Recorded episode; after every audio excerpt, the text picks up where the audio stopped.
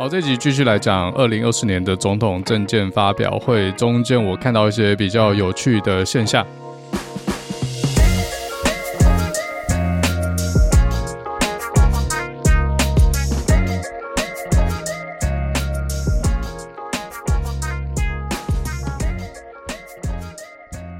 欢迎回来知识频道，我是达特意。这个二零二四 SP 系列完全就是讲政治。那我之所以把它独立出来，就是因为有些听众朋友可能对政治毫无兴趣，非常冷感，所以我就直接把它独立出来了。那这个系列呢，也不知道说服谁，我就只看到我自己觉得有趣的。那大家一定会觉得我可能已经自带有立场了，我也不否认。我觉得啦，不可能有一个人完全没有立场。只是我能做的就是，我一样要去 challenge 我目前比较支持的候选人。其实嘉豪原本有加入这一集的讨论，只是后来嗯录音有点问题，所以就没办法用，然后变成我单口这样子。那我们有讨论这个立场性的问题。像我们看到范姐的专访啊，她的立场其实也是非常鲜明，只是她没有做到用同样标准去专访每个候选人。上次呃第二集我说范姐可能是因为时间关系，而且其实去专访别人都知道对方有没有想要正面回答自己的问题。她大概就是看出肖美琴就是打定主意要闪躲了，而且前两个题目肖美琴在面试摸手，这说明肖美琴有点紧张，所以她可能觉得再问下去对方也没有打算要回答，所以就过。然后她随后在她的道歉视频里面啊，坚决的。的否认他有放水，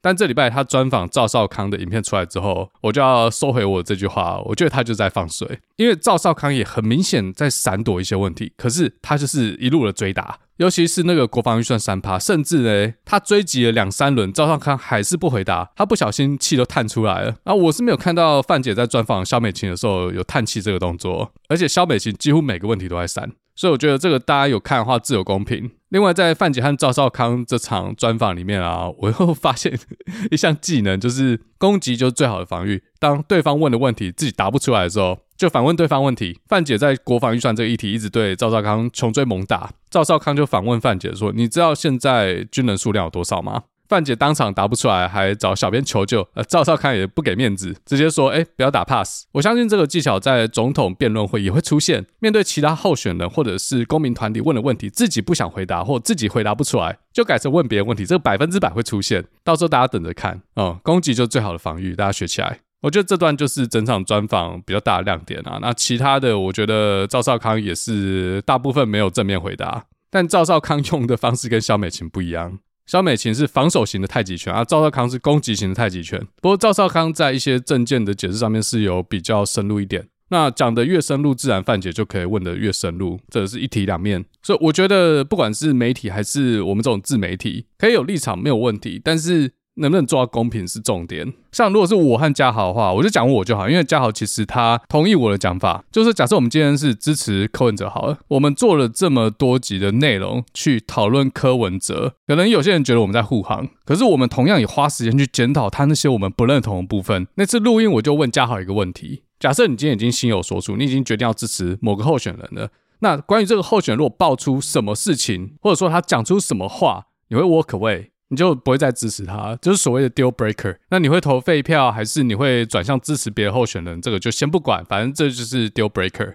那我问这个问题背后的理由是这样：今天一定有一些是盲目支持柯文哲的人。然后，如果柯文哲真的爆出什么案子啊，或者是爆出一些目前我们还不知道的事，这些人可能会把眼睛遮起来，当做没看到，觉得那些都假新闻，一定是被侧翼媒体网军抹黑。就像之前选台北市长两次被蓝营和绿营抹黑活摘器官，葛特曼和柯莱也这都历历在目。可是这样就会变成说，不管看到什么对柯文哲不利的市政证据，都会当做没看见。简单讲呢。社会两极化就是这样出来的，因为各方的支持者只看见他想看见的事，那些关于自己支持的人的负面消息，大家选择看不见。就像放羊的小孩嘛，如果媒体侧翼啊一直在那边抹黑、造假新闻啊，就有一件事情如果是真的，就会有一部分人也不相信那是真的。所以我是很反对用媒体的力量造假这件事。那上一集最后我也稍微讨论一下，诶，我们以后怎么用 AI 来帮助事实查证？不过我们那天在讨论这个问题的时候，就讲到什么叫做理性选民，什么叫做一个完美的选民。我觉得一个完美的理性选民，应该对于候选人的所有提出的政见，还有他过去的呃记录应该用量化的去评价，比如说十个项目、十种议题，然后每个议题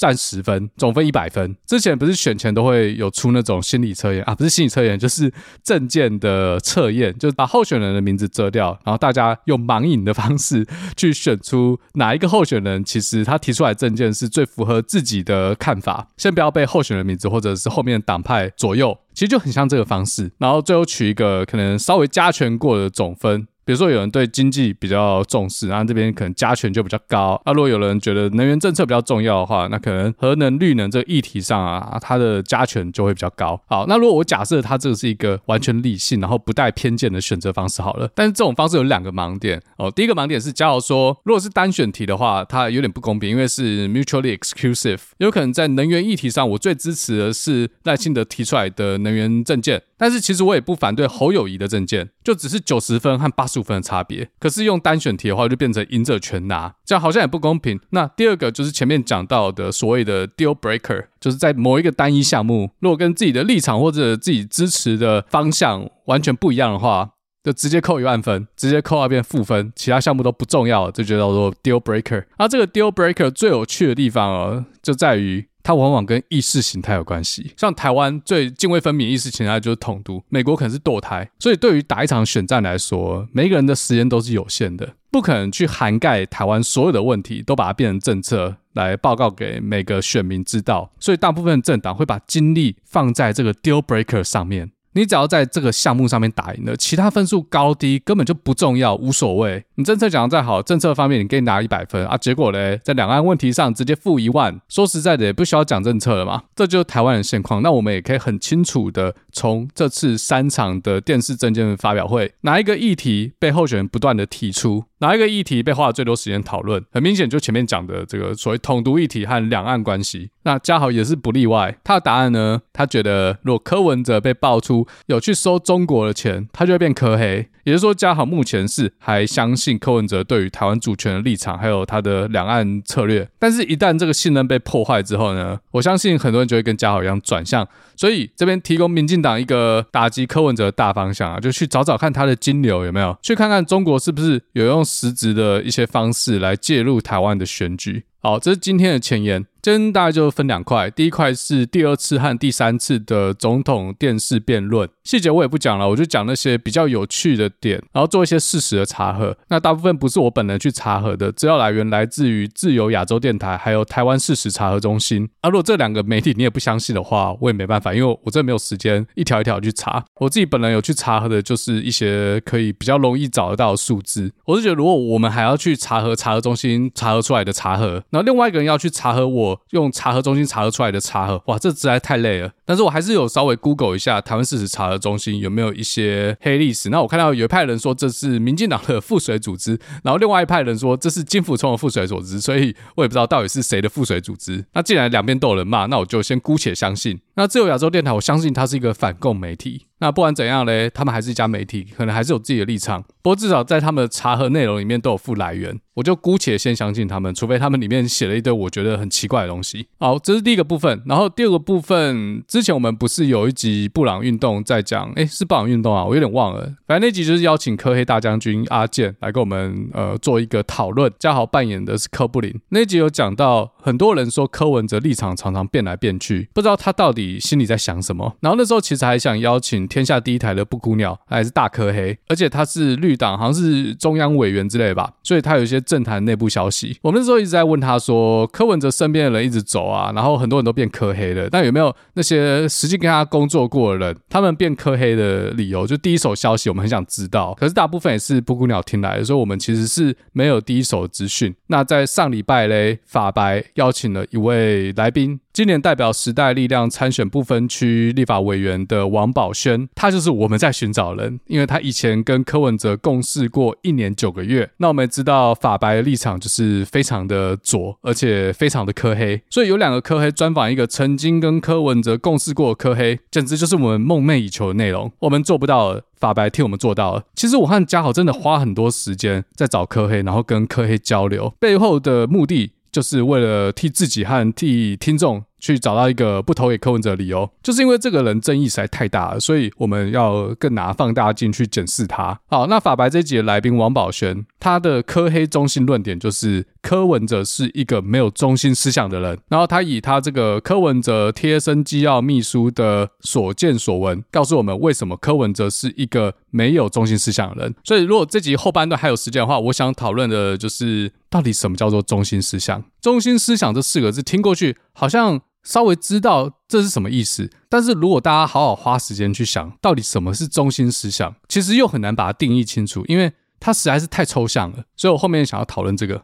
好，那我先来讲第二次和第三次的总统电视辩论啊，不是辩论，政见发表会。哎，怎么会？这也不是口误。就是整场听下来，就有那么一点点在辩论的味道。可是我觉得第二场和第三场已经比第一场好了。柯文哲的话就跟他第一场差不多，大概百分之九十五的时间都在讲自己的政见，那剩下的五趴就是忍不住回应，呃，应该是赖清德的一些指教，或者是也有去考试一下其他候选人这样子。那侯友宜的话嘞，他主要还是在攻击赖清德，但是在这次他也是提出了比较多具体的政见内容。但是如果听过去最有印象。的主要都是在讲治安，他相较于其他两位候选人，确实是花了相对多的时间在讲治安这件事。包含青少年的毒品、诈骗等等。再来赖清德的话，第二场证件发表会确实是端出了比较多的证件。那他的证件分为两个方向，第一个是未来要做什么，但是这个都是还是有点我自己认为是比较口号性的一点。我猜的原因是因为他主要就是延续蔡英文的政策，所以他花相对比较多的时间在讲过去民进党做了哪些事情。在 promote 这件事，然后跟大家说，民进党其实这八年做得不错，我觉得这也是合理啊，因为民进党是执政党嘛，所以执政党要能够连任成功，就是需要让我们选民认同过去八年他做的事，做得好，自然票就拿到手。但是对未来要做什么，我觉得还是讲得有点模糊。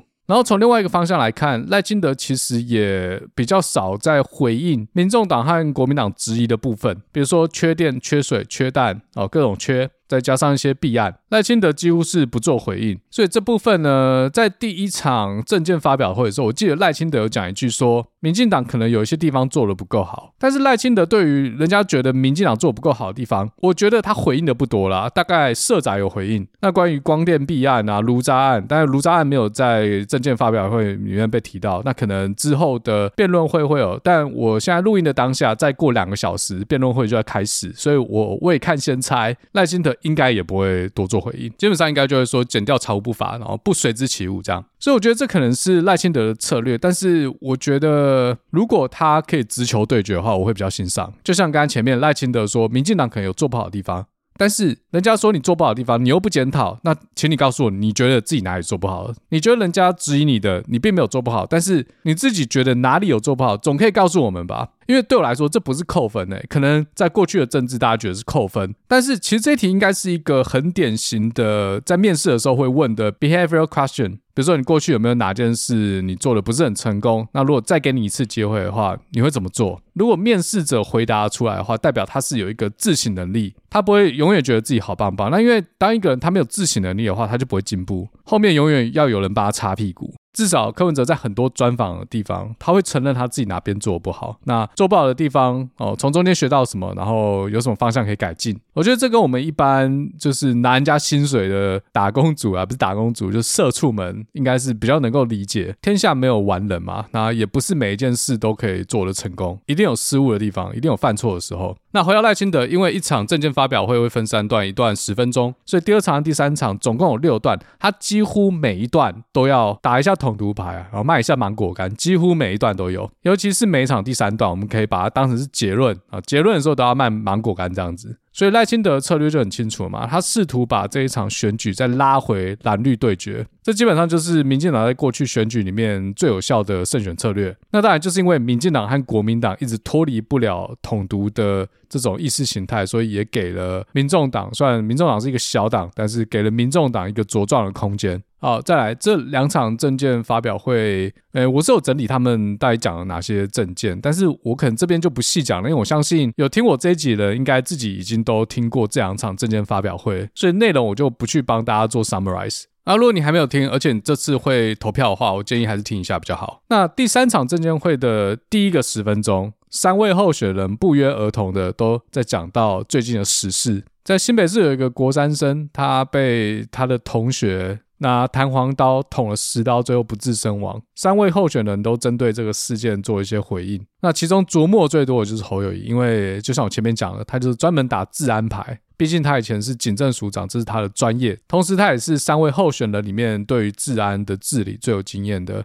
可是我也是觉得他可能花太多时间在讲跟治安有关的政见，所以下面乡民就刷屏了，就觉得侯友谊应该是最适合当警政署长这样子。我觉得啊，因为两场辩论会，每个人有各六十分钟可以讲自己的政见。那如果你把时间花在 A 上面，那你 B 的时间就变少了。就像赖清德，为什么大家会说他政见很空？为什么他政见不够具体？就是因为赖清德把时间花去卖芒果干了。所以他自然就没有时间具体的去跟选民报告他未来四年要做什么。那侯友宜的话，就是治安方面讲太多。因为老实说了，我觉得台湾治安已经确实已经算不错了。治安真的不是台湾目前要面对的最大问题，除了诈骗之外。那另外侯友宜也花了很多时间在打民进党，所以自然而然讲政策也没办法像柯文哲讲的这么巨细靡遗。这是每个候选人自己的选择，这样子。好，那在这次赖清德和柯文哲都对于健保或者说未来的医疗政策有比较多的琢磨，两个内容对我来说啊，听起来八十七趴像。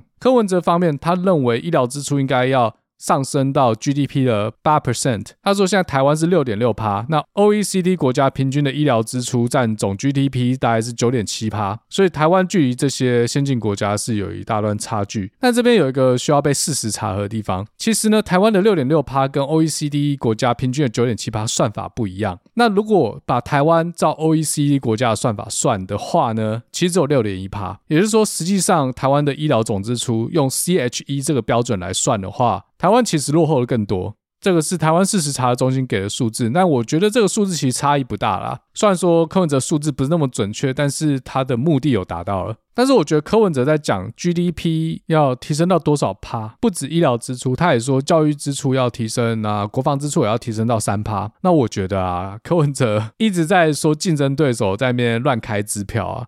我觉得要讲这个，你可能要告诉选民说，那哪里要扣掉嘛？因为 GDP 占比你最多就是一百趴，你有些项目增加到八趴，增加到三趴，那代表有些项目要往下修。那这是什么项目呢？不过其实候选人要讲这种会为大家带来好处的这种开支票型的政策是比较容易的，但是如果要讲说，那哪边要被扣掉？有哪一群人的利益会因此而受损，这就对选票不利了，所以大部分人是没讲。然后赖清德的话，他这边有提到要成立癌症基金，然后引进一些癌症新药。然后健保的部分呢，他有说健保已经到一个不得不改革的地步了。我听到这啊，我就觉得很这个不是在举球给人家杀吗？虽然说我是没有看到后面有人杀球，因为赖清德最常讲就是他要延续小英政策，加上他们民进党本来就是执政党。那如果要提出一些革新的话，就被人家说，那你八年有什么不做呢？执政党在谈政策，就是有这个劣势在。那赖清德在健保这个议题上就自爆，他说：“哦，这已经走到一个不得不革新的地步。”那不就说你这八年没有好好面对问题吗？因为确实健保要破产，而不是你这两年才知道的事嘛。这就有点掉进柯文哲说的，民进党都没有在做长期规划。好，那这是健保部分。那赖清德医疗政策，他有提到另外一个东西，他说台湾有全世界首屈一指的生技和医疗产业。如果我们好好的在这个领域发展的话，产值未来有机会上兆元的规模，成为台湾另外一个护国神山。好，那就这一点呢，我相信念生科的同学们应该心里都在咯咯笑。这跟我理解的台湾好像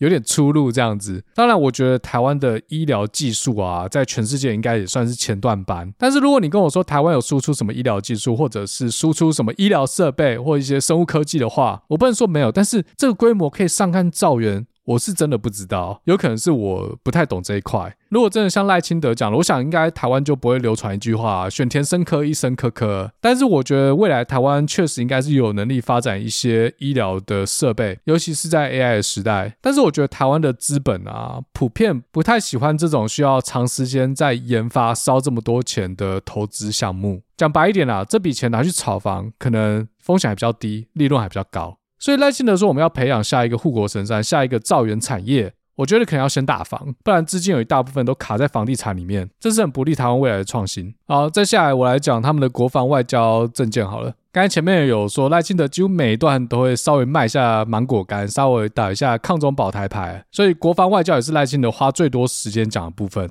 但是实际上啊，我做了笔记，他好像也没讲什么。基本上在国防外交这一块，他是拿来进攻对手用的。讲白了就是在扣对手轻中的帽子啊，说柯文哲讲过两岸一家亲嘛，然后侯友宜或说国民党接受九个共识，接受一个中国原则，说蓝白想要重启服贸。这就是让台湾走回头路。还有关于这几年我们台湾失去了邦交国，柯文哲和国民党不谴责中共就算了，反而来谴责外交部，或者说嘲笑外交部。那另外两位候选人的回应呢？侯友宜感觉是被迫花很多时间在回应赖清德的这个亲中指控。他主要的说法就是呃恪守中华民国宪法，然后一直强调自己会维护中华民国主权。大概就这样，也没什么创意。那柯文哲的话，他应该是受不了了，他针对两件事情做了回应。第一个，他说民众党从来没有有嘲笑过外交部，因为民众党知道台湾的外交处境很困难。第二个，两岸一家亲是柯文哲在二零一五年的时候提出来的，但是在二零一六年的选举，民进党有非常多立委候选人找柯文哲去站台，也就是说，当时民进党根本就没有对柯文哲讲出“两岸一家亲”这句话有什么批评和指教，因为当时柯文哲人气很高嘛，需要柯文哲去助选。但是分道扬镳之后呢，就开始用“两岸一家亲”这句话来抹红他。所以柯文哲在会后记者会也强调说，他非常不认同赖清德身为一个总统候选人，用这种名嘴啊、侧翼的造谣方式在抹红其他候选人。那柯文哲这个讲法呢，自由亚洲电台的查核中心呢，也确认他过去的确是没有讲过要接受一个中国，或是接受九二共识，同样也没有因为断交而谴责政府，这些都是被自由亚洲电台查核过的资讯。好，其实说实在的啊，在蔡英文的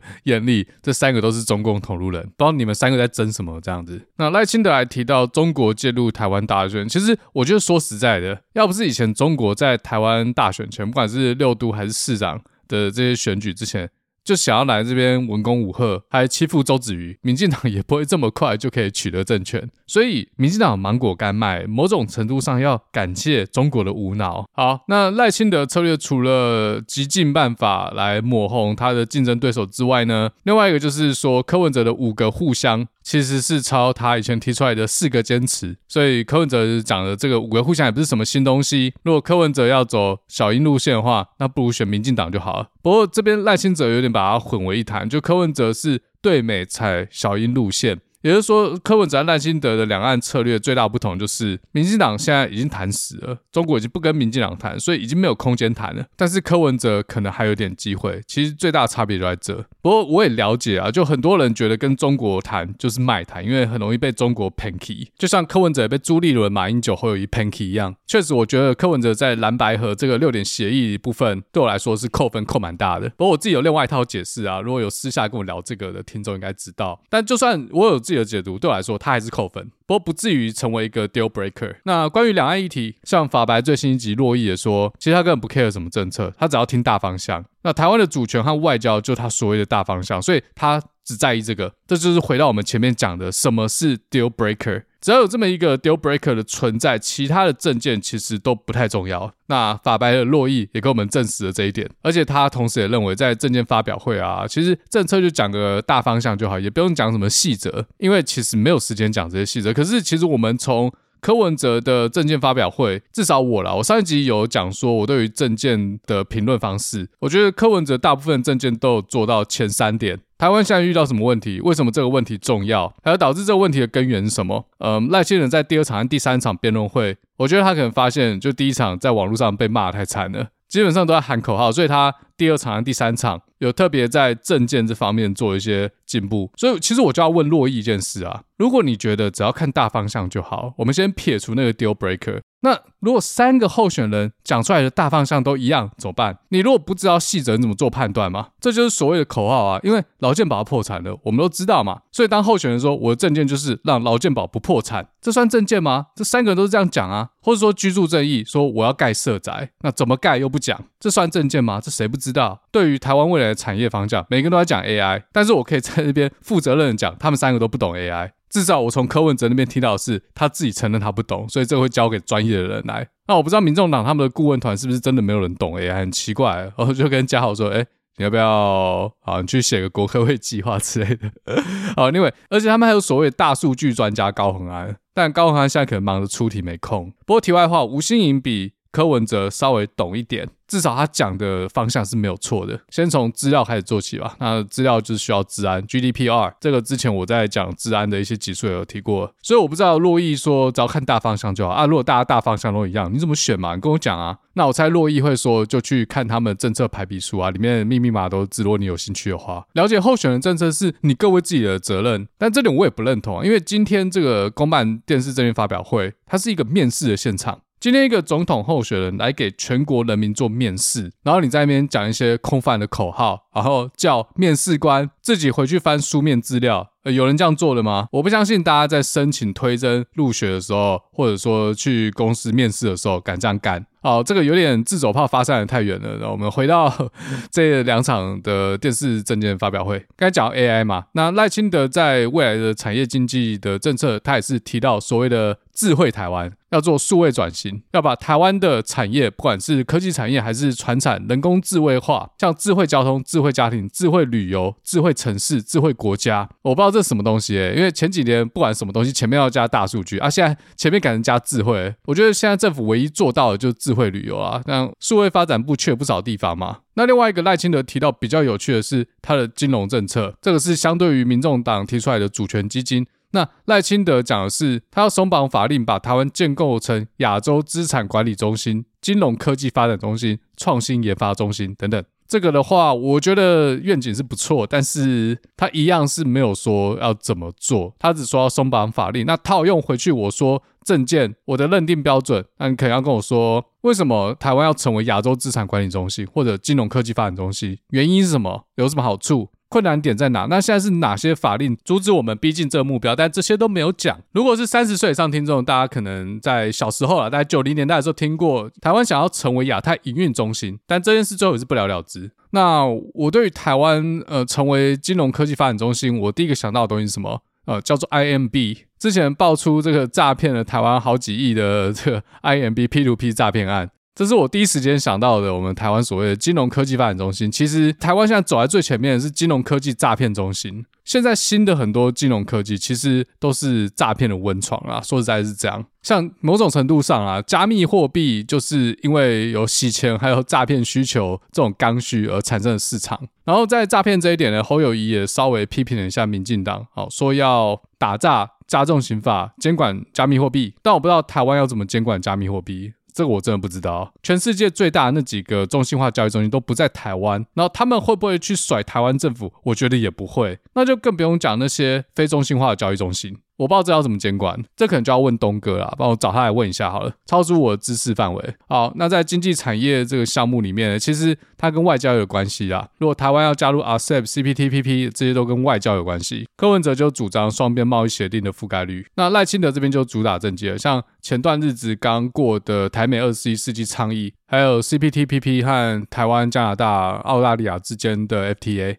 那其实台美二十一世纪贸易倡议呢，它比较像是要台湾去符合一些规范和一些标准，中间没有涉及任何关税，所以它其实只是台美 FTA 的一个前置。我们最终要的还是免关税或者是降低关税这一块。所以我当然是希望民进党可以赶快把这些 FTA 谈下来。但是呢，假设今天民进党被下架了，民众党上台或者是国民党上台，其实。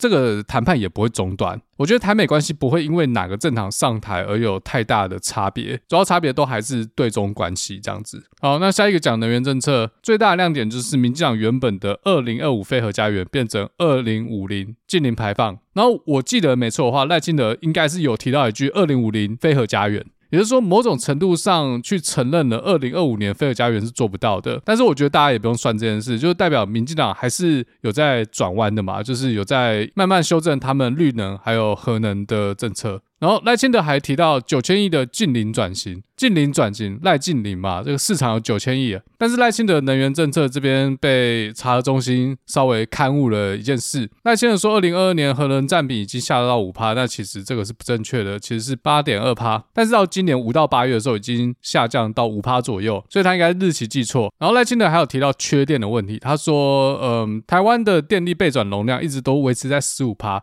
但是查中心说这个不是完全正确。查中心这边意思是说，每天的备转容量率其实都不一样，有时候高，有时候低。但是在二零二二年的时候，的确是有一段时间是低于十趴的，甚至二零二二年的六月二十九号这一天，备转容量率只有三点三七趴。所以这个就有点难认定啊，可能平均是十到十五趴，可是就是有几天会缺电。那这样到底是缺电还是不缺电？这个就是由大家自己来认定了。所以很多人啊，也包括这三位候选人才说，在缺电这个议题上嘞，除了发电之外，还要去考虑的就是储电。如果我们的储电系统够好的话，就可以把多出来的电先存好。那当我们备转容量率下降到非常吃紧的时候，就可以拿出来用，来解决这些 extreme case。好，那这边为了平衡报道，在查核中心这边有讲到柯文哲在绿能政策的一些需要被刊物的点，但这个点并不是柯文哲在总统政见发表会提到的内容。但是我这边还是提供给大家做一个参考。柯文哲之前常常在记者会说，台湾政府就台电脑收购绿能业者发出来的绿电一度要九块五块。那财务中心这边是说，二零二零年首次公告的收购费是十一块到十三块中间。反正他给了两个数字，但重点是他这个收购的费率逐年下降。到了二零一七年，光电的收购价格已经来到了四点四一到六点四七块中间。到二零二三年，就是今年，光电的价格已经下降到三点九七到五点九块之间。所以其实这个价格是慢慢在下降。那柯文哲说是九块五块，他说五块也没有错，但是九块可能就有点太 overestimate。那我这边一个题外话，从这两家查核的内容来看呢，三位候选人最常犯的错误，其实严格说也不是错误，这确实有这份数据，但是这份数。数据，他们用挑自己有利的方式去解释，而且去挑那份对自己有利的数字。比如说，我只讲二零二二年的数字，但其他年其实数字都不是这样。这个做法就叫做 cherry pick。这我们在写论文的时候是非常不建议这样做。所以我这边给各党的建议是说，如果未来要讲这种跟数字有关的，拜托附你的参考依据或者是数据来源。好，下一个讲劳工，但我这边就不多讲，因为劳工这这其实大家大同小异，劳健保要倒啊，大家都是说就是继续丢钱进去。然后最低薪资在现在说，民进党执政了八年，从两万升到两万七。但侯友宜是说，如果你把通膨算进去的话，其实。它的成长率就变成负的了，其实就负一点点啊。那大家知道为什么要调整最低薪资？其实就是因为通膨嘛。每一年经济几乎都是通膨。那如果那些拿最低薪资的人，他们永远都不调薪的话，其实他们的薪水就是往下降的，或者说购买力是往下降的。然后赖清德是把民进党这八年拿去跟马英九比，我觉得这也不太公平，因为马英九那时候遇到刺激房贷，世界经济就已经在萎缩了，所以最低薪资拉不起来，我觉得也是合理。那这已经是十几年前的事，我这边就不讲了。然后另外一个要被刊误的人是侯友谊，他说台湾的劳工工时高居全球第四，其实二零二二年不是排名第四，排名第六。那第六和第四其实也没差多少，都不太好，这样只是相较于二零一二年，十年前已经减少了一百三十三小时，所以其实还是有一点在进步。然后另外一个侯友谊需要被刊误的就是所谓的引进十万印度劳工签的这个 MOU，那这个赖清德有说是假消息啊，那经过查核，它确实是呃不是事实这样子。好，在教育方面，这边柯文哲着墨比较多。他说，台湾高等教育只占比 GDP 零点三九，未来要提升到一 percent，因为其他先进国家 OECD 国家的平均是一 percent。那这边自由亚洲电台说，这个比较方式不太对，因为两者算法不一样。柯文哲这个零点三九，他并没有把国科会给各大学的研究经费算进去。那如果算进去的话，占比 GDP 的比例是一点二趴。然后我这边自己去查了 Statista 的数据。美国占比是二点五趴，美国毕竟还是现在全世界最强大的国家，要维持这个地位，大家可以看到就是教育、教育、教育，尤其是高等教育。然后从这份数据看到比较高的还有智利占比二点七趴，那其他先进国家，澳洲是一点九趴，丹麦一点八趴，法国一点六趴，德国一点三趴，英国两趴。那如果是亚洲国家的话，韩国一点六趴，日本一点四趴，这边没有列出中国，所以我不知道。不过我看到这个数字啊，就衍生了另外一个问题：会不会其他国家也是没有把所谓的这种国科会，哦，像美国就是 NIH 啊，或者是 NSF 这些房顶算进去？然后如果人家也没算的话，这样比就算公平。但是我无从去查证这件事。好，那假设人家真的把它算进去，台湾就把它当成是一点三趴好了。如果台湾是一点三趴，第一个还是比这些 OECD 国家还要低。刚才听到很多国家都是一点五趴以上嘛，像瑞士、西班牙、瑞典有的是超过一点五趴，但是台湾一点三八跟日韩也没有差太多。那问题就来了，为什么台湾高等教育跟日本、韩国在世界大学排名上面差距这么大？当然，这些 US News 啊，什么泰晤士报的排名，它其实也不能说它一定对，一定那么客观。但是我觉得他们还是有参考价值的。加上我相信，如果去算一个国家的 paper 引用次数的话，我们一定是被韩国、日本吊打。台湾二零二二年的 GDP 七千六百亿，南韩二零二一年的数据是一点八兆，这边单位是美元，我们大概是人家四成左右。那我们的 paper 发表量和被引用次数应该要是人家的四成左右。但是我手上没有这个数据，我不知道答案。好，这是跟南韩比较，但是因为他们 GDP 多我们太多了，跟瑞士就比较有可比性了。因为它在二零二二年的 GDP 是八千一百八十亿美元，其实跟我们差不多，多我们一点点。它的高等教育占比 GDP 是一点五趴，多我们零点二趴。但是他们有两所全世界排名前二十的学校。就是瑞士的两间联邦理工学院，那其他瑞士的公立学校可能也有排进前一百，像苏黎世大学，这我就不知道了。那瑞士这两所学校出来的诺贝尔得讲者人数也是吊打我们台湾，所以我们到底问题在哪？假设我们根本就不需要去提升高等教育占比 GDP 的话，钱到底花去哪里了？所以我觉得这个是未来我们的总统，不管是侯友谊、柯文哲、赖清德谁选上总统，可能要去正视的问题。高等教育这个东西，我们之前在哪一集？镀金时代的二部曲，在最后面我们花了一点篇幅在讨论。好，那这是柯文哲需要被看护的部分。另外，赖清德他的教育政策其实大家都知道，就是高中只免学费，然后补助私立大学学费。但是我注意到他这次讲的有点改变。之前他讲这个政策被人家诟病，也就是没有排富条款，但是他这次有特别说补助的是弱势家庭的学生。那这样我觉得大部分人应该是没什么意见了。好，下一个讲居住正义，这争议就很大。赖清德说，民进党小英执政的时候承诺的八年二十万户会在五二零卸任之前达成。这二十万户包含发包和完工的十二万户社宅，再加上八万的包租代管。这一点呢，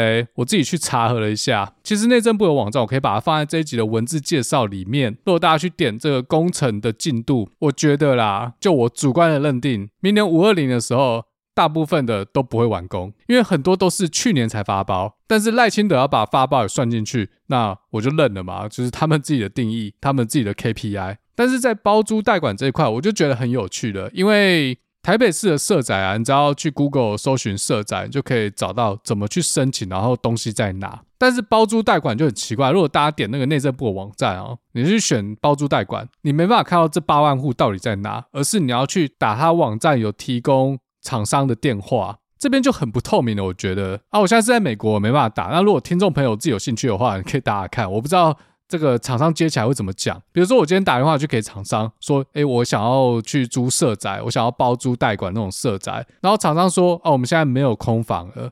那这样到底是有还是没有？是被人家租掉了，还是从头到尾根本就没有？诶，我没有在传递假讯息，我只是合理的怀疑，是不是有可能是这样？因为我们没办法查核嘛。所以我觉得赖清德应该要加一条证件啊，就是包租代管的部分，它的资讯要更透明，让需要承租的人民呢有更方便的管道去看到底哪里有空屋可以住。不然这政策出来，我为了要租一栋社宅，那我要到处打电话，一直找，一直找，那这样好像有跟没有一样嘛。好，那再赖清德承诺五二零不会跳票啊，如果跳票的话，也是小英的锅，也不是他的锅，其实只是他加码。如果未来他选上的话，八年要再干出三十万户，新建十三万户，包租代管十七万户。不过这边他也没有提到工程量能啊，因为他前面的这二十万户只是发包而已，都还没有盖，或者是盖到一半。我们台湾真的有这么多营建公司可以吃得下三十万户吗？二十万户还没盖完，又要盖三十万户，这个可能他要稍微交代一下。我觉得我不是说不行哦，但是怎么做到，好歹也跟我们讲一下嘛。然后赖清德来说，直辖市可以拨五趴的土地，呃，非直辖市拨三趴的土地啊。如果地方政府资源有限，他没办法有这么大的建造量能的。话可以把地卖给中央，我自己认为啊，这可能不会发生。要是我是地方政府，我怎么可能卖给中央呢？啊，这是我自己主观的认定。好，那这个社宅部分，柯文哲就不讲了。那侯友宜的话，他说他在今年底会完成，哦，不是，是年底要提供一点二万户，其中已经完工的是七千八百六十五户。这个经过台湾事实查核中心应该是认证，的确已完工的是七千八百六十五户，其中包括了三千四百零八户柯文哲当时在林口盖的选手村。那关于新北市的社宅，大家可以自己去新北市网站看，确实是看到资料的。总之，这个上一集有讲了，台湾目前的社宅主要都还是靠科比在自干。科比就是柯文哲嘛，科比只要有科比在，人人都可以跟科比一起拿八十一分。好，那在少子化的问题，其实候选人讲的都差不多，我这边就不多述了啊。反正柯文哲更加不一样的地方，就是提出代理孕母法，这就是冲着少子化来的。侯友宜就是他的巴氏量表，这样这大家都知道。其他的就是补贴、补贴再补贴，我没有看到什么特别的解法。好，那最后讲一下财政纪律的部分，主要是我看到事实查的中心有做一些刊物，在第一次政见发表会，赖清德说柯文哲所谓的还款五百七十亿，其实都集中在同一年。那这个是错误的。柯文哲还的这五百七十亿，主要是集中在前五年。那后面几年因为防疫的关系，几乎是没有还款的。这跟柯文哲之前在记者会针对这件事回应的内容是吻合的。那另外一个是赖清德说，民进党也还了很多债，甚至还多了钱可以发给民众。他说，台湾连续六年有税季剩余，长期债务有在缩减控制。这个被查核中心打脸了。实际上只有一八一九还有二零二二年有剩余，其他都是负的。负的就是说这个债务继续累积上去了。虽然说没有像马英九时代这么夸张。但是马英九遇到次级房贷，那蔡英文遇到 COVID，所以在二零二零年的时候，那个赤字的规模跟马英九时代是差不多的。所以其实民进党没有还债，八年下来，政府的债务从二零一六年年底的五兆三千三百九十三亿，累积到现在的五兆八千三百三十八亿。那除非蔡英文剩下的这五个月可以还五千亿，民进党才可以说这八年来没有累积新的债务。那我们就等着看五千亿啊，我觉得不太可能。我看查核中心这边写预估是。会达到六兆五千六百七十六亿，再多累积了一兆三千多亿啊！但是我觉得这可能也不能怪民进党啊，因为好死不死就是遇到 COVID。如果没有这三年 COVID 的话，其实是有可能缩减债务的。但我觉得这种事情有就有，没有就没有，不需要骗。好，那再来另外一个，我是放在这边一起讲好了。柯文哲一直说民进党没有财政纪律，最重要就是把特别预算独立出来，来逃避国会的监督。但这个是错误的，特别预算一样要经过立法院的审议。那我刚才前面忘了提，刚刚那一份民进党的财政支出是有把特别预算算进去，所以确实就像柯文哲说，如果把特别预算也算进去的话，民进党其实没有实质缩减债务，那财政纪律我就讲到这边。好，我其实已经花太久时间，我大概就讲到这，后面稍微补，呃，就是最后结论，就三场最后的十分钟，大家在讲什么？柯文哲就是把前面八十分钟再重新。做一个 summarize，然后赖金德的话就是提醒以前的国民党是多么的糟糕，继续抹，继续卖芒果干这样子。侯友宜的话花了一些时间骂政府，然后最后再讲他关于 RCEP 还有经贸的一些方向，反正就是 RCEP FTA 啊，前面讲过大同小异。好，今天已经讲了超过三十分钟，所以关于中心思想这个讨论就放到下次了，我们下次再见喽，拜拜。